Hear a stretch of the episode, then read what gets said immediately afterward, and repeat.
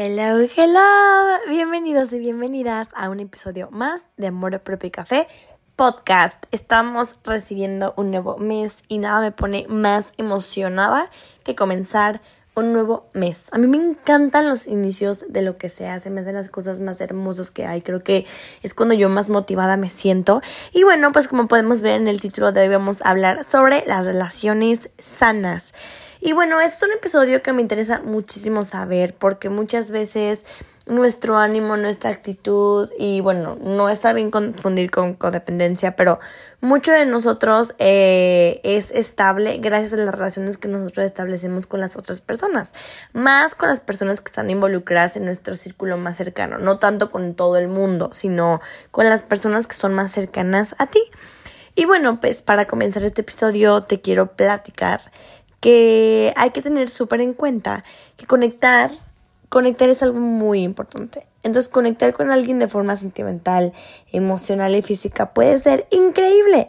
Pero para construir una buena relación, una relación sana, se requiere mucho trabajo, además de que tú te imaginas. Entonces, primero, antes de comenzar, vamos a decir cuáles son los puntos claves para tener una gran, gran relación. Que, ojo, Ninguna relación es perfecta todo el tiempo. Pero, pues en una relación sana, ambas personas se sienten bien la mayoría del tiempo. Y yo creo que esa es la clave.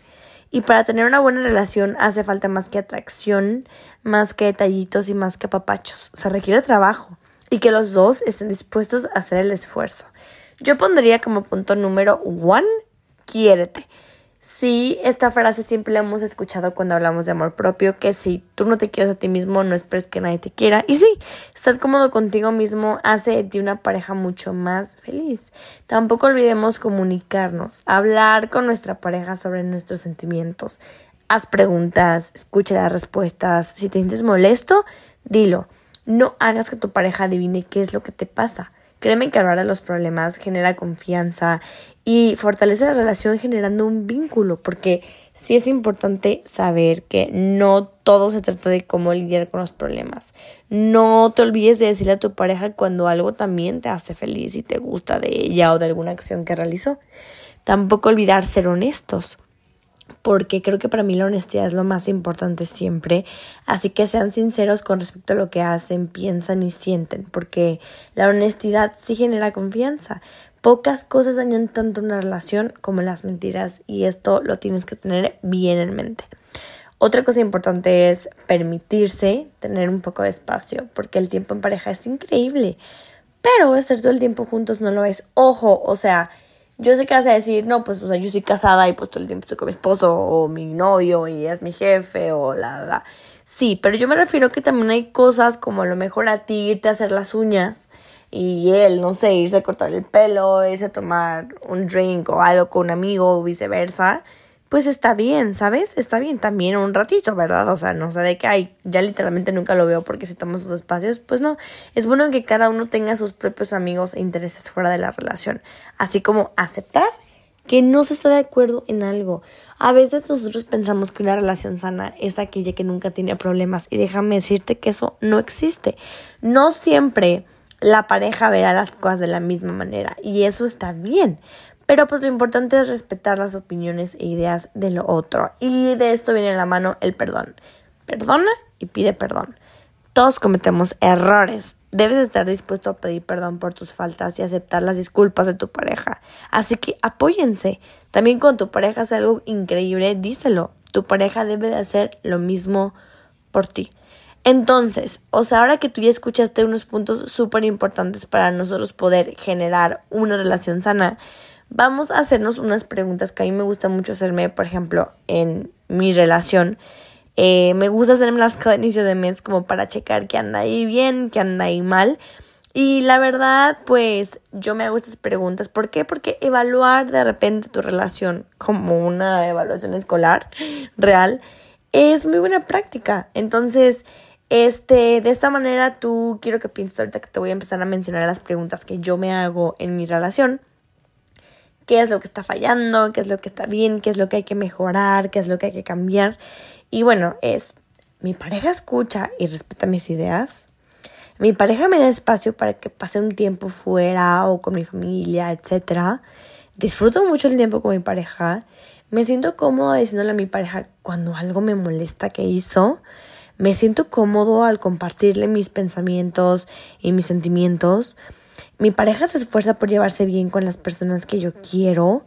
Mi pareja está orgullosa de mis logros y mis éxitos. Mi pareja respeta mis diferentes pensamientos, etc. Creo que unas cuatro preguntitas, cinco preguntitas de estas que tú te realices o a tu pareja está súper, súper bien.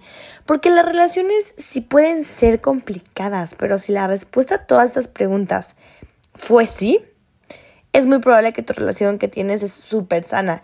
Si dos o más fueron no, puedes empezar a ver qué cosas vas a cambiar. Entonces recuerda que para poder mejorar nuestra relación, mantenerla de una buena forma, pues sí requiere trabajo. Entonces, recuerda también hacer esto de dos y hablar con tu pareja sobre lo que crees que podrá mejorar. Sé claro lo que te molesta y también siempre sé una persona respetuosa. Créeme que la buena comunicación es una herramienta súper importante para poder resolver problemas.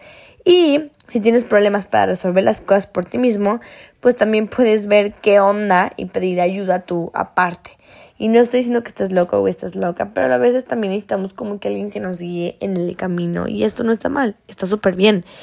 En una relación sana, tú te sientes seguro y a salvo, respetas los límites de la otra persona, fomentan mutuamente el crecimiento, se extrañan, hay compromiso en la relación. Y bueno, tenemos un capítulo sobre la codependencia emocional y me gustaría que lo escucharas. Y te voy a decir nada más unos puntos que tú tendrías que checar si es que se te hacen familiares, que es sentirte fuera de control, pasar por alto las señales de alerta, tener un miedo constante al abandono, sentirte completamente perdido sin esa persona, sacrificar parte de lo que tú eres como persona. Si tú sientes esto, déjame decirte que puede que estés experimentando una codependencia emocional. Entonces, como que checa esto y recuerda que tenemos un capítulo, lo puedes buscar aquí en Spotify, Apple Podcast o Amazon Music. Entonces tú puedes checar muy bien aquí este capítulo que me gusta muchísimo.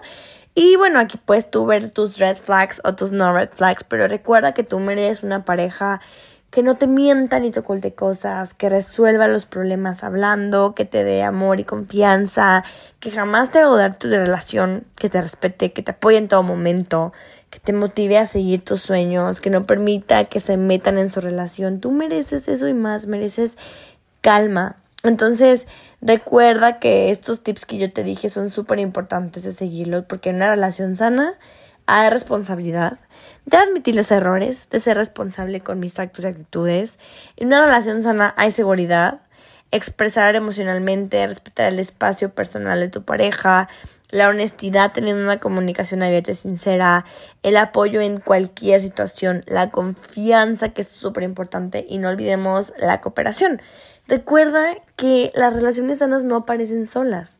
Las relaciones sanas se construyen a base de conversaciones difíciles, con intención de escuchar con ganas y también de intentarlo. Porque sí, hay una frase que me encanta que es las relaciones sanas o las relaciones fuertes requieren de conversaciones muy incómodas. Y esto está bien.